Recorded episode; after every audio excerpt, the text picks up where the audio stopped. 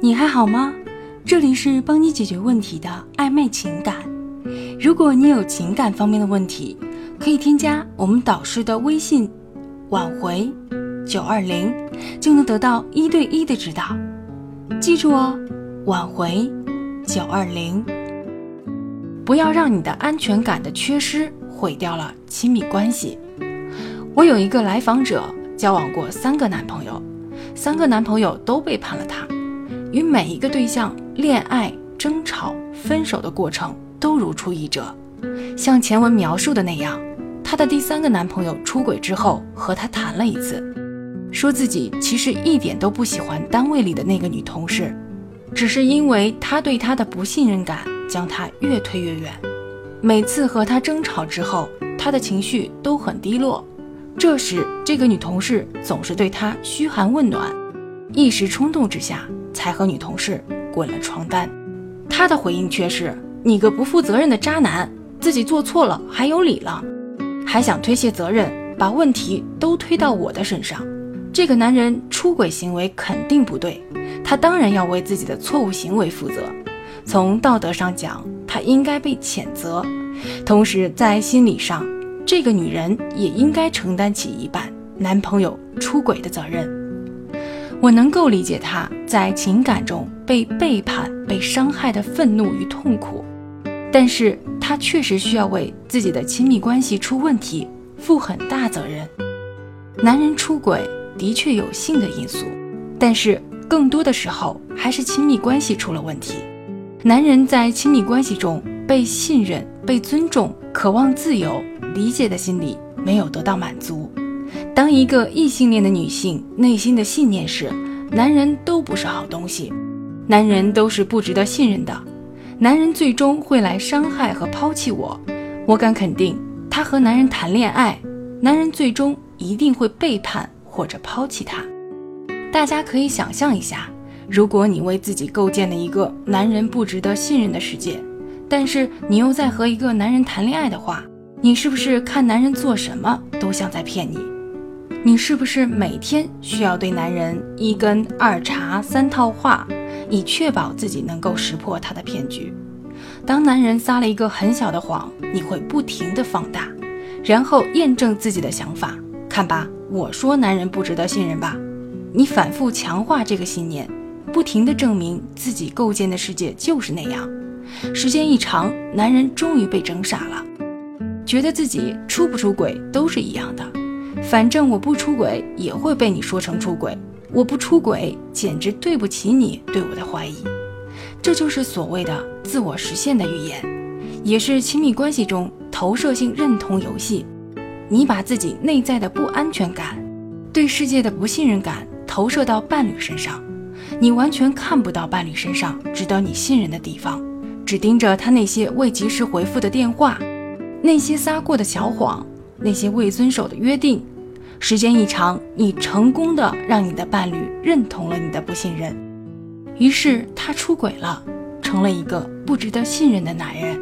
说实话，这类在亲密关系中没有安全感的女性，如果没有反思和自省的能力，认识不到自己身上的问题，她的亲密关系永远都好不了，人生和命运永远都在进行着这样不幸的死循环。我们的内心存在着三个基本假定：一是对世界，二是对人类，三是对自己。这三个假定基本可以看出我们一个人人生的底色，是悲观还是乐观，是消极还是积极。有什么样的假定，我们就会有什么样的内心感受。如果我们假定世界是安全的、美好的，人类是友善的、值得信任的，自己是可爱的、有价值的。值得被人爱的，我们内心安全、平和、积极、乐观的情绪就会比较多，也更愿意探索外面的世界，有更多丰富的体验。反之，我们则感觉不安全、焦虑、消极、负面情绪较多，容易封闭自己，也不愿意更多的探索外面的世界。那是什么造成这三个基本假定的不同呢？无论是弗洛伊德、霍尼还是埃里克森的人格发展理论，都强调孩子两岁前是形成安全感的重要时期。埃里克森认为，个体在这个时期是基本信任或基本不信任的阶段。在个体刚出生的一年中，十分弱小、孤立无援，几乎完全依赖成人的照顾，而儿童的主要照看者是母亲。如果在这一时期，母亲能够恰到好处地满足幼儿的需要，他饿了有人喂吃的，尿湿了有人换尿布，心情不好有人抚慰。让幼儿感觉到慈爱温暖，自己有所依赖，不必担心母亲会离开自己，失去照顾，他就会形成基本信任感。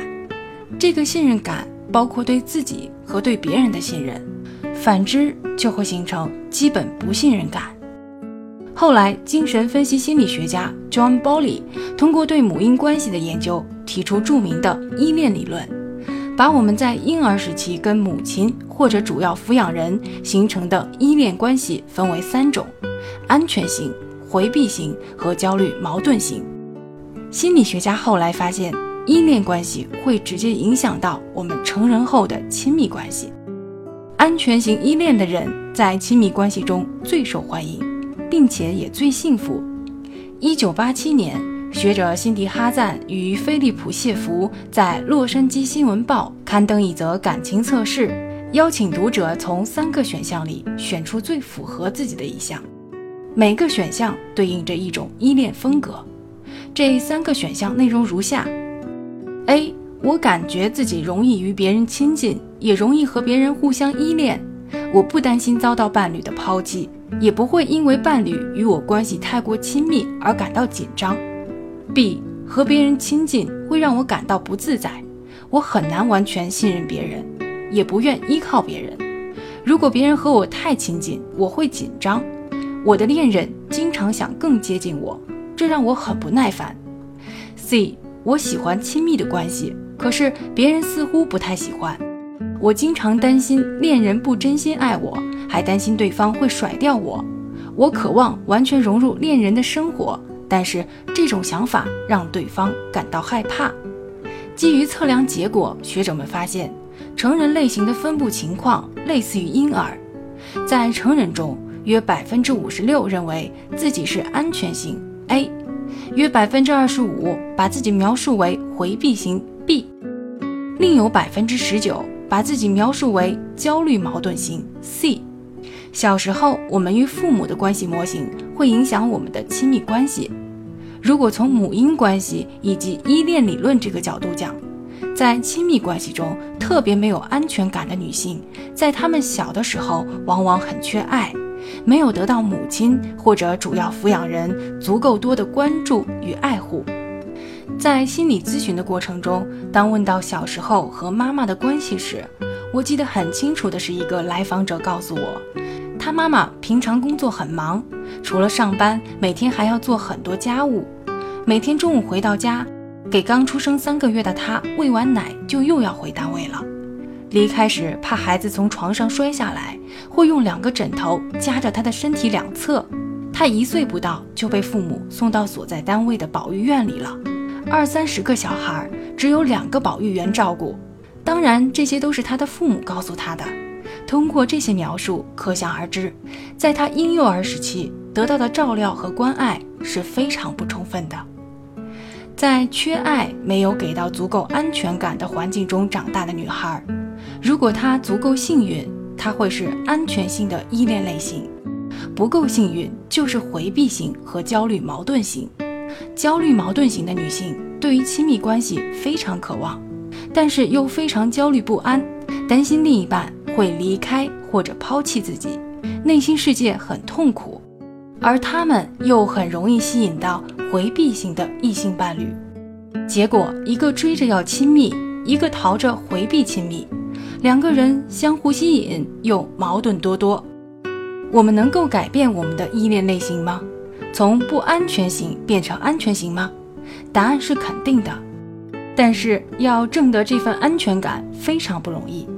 要么你找到一个依恋类型是安全型又非常爱你的男朋友，他能够承受你所有的不安全感，你的各种作，然后在他的长年累月的安全呵护下，你慢慢获得改变。当然，这种行为风险你自己得衡量。要么你通过专业心理咨询师的帮助，进行长期的心理咨询，坚持一年甚至数年，让咨询师在心理上把你再养一遍，重新建立起你内心的安全感。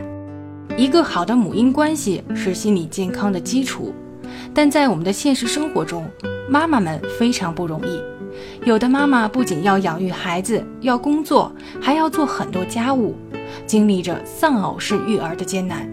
外在社会环境也非常恶劣，出个门没有像样的母婴室可以喂奶，被人看见了还会遭遇冷嘲热讽，经常被要求成为女超人或者完美的妈妈。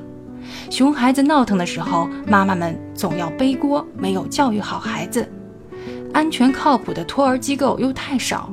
因此，为了更多孩子的人生幸福，希望家庭和社会给妈妈们更多的关爱和支持，帮助他们更好的养育孩子。如果你是一名女性，内心没有安全感，为了自己人生的幸福，也为了以后孩子的健康快乐，可以从自己开始，从现在开始，去认识和发现自己，然后慢慢的改变自己内在的模式，做一个内在安全。外在幸福的女人，点击上方关注就能收听更多恋爱和挽回的技巧。如果你有情感方面的问题，可以添加导师的微信：挽回九二零。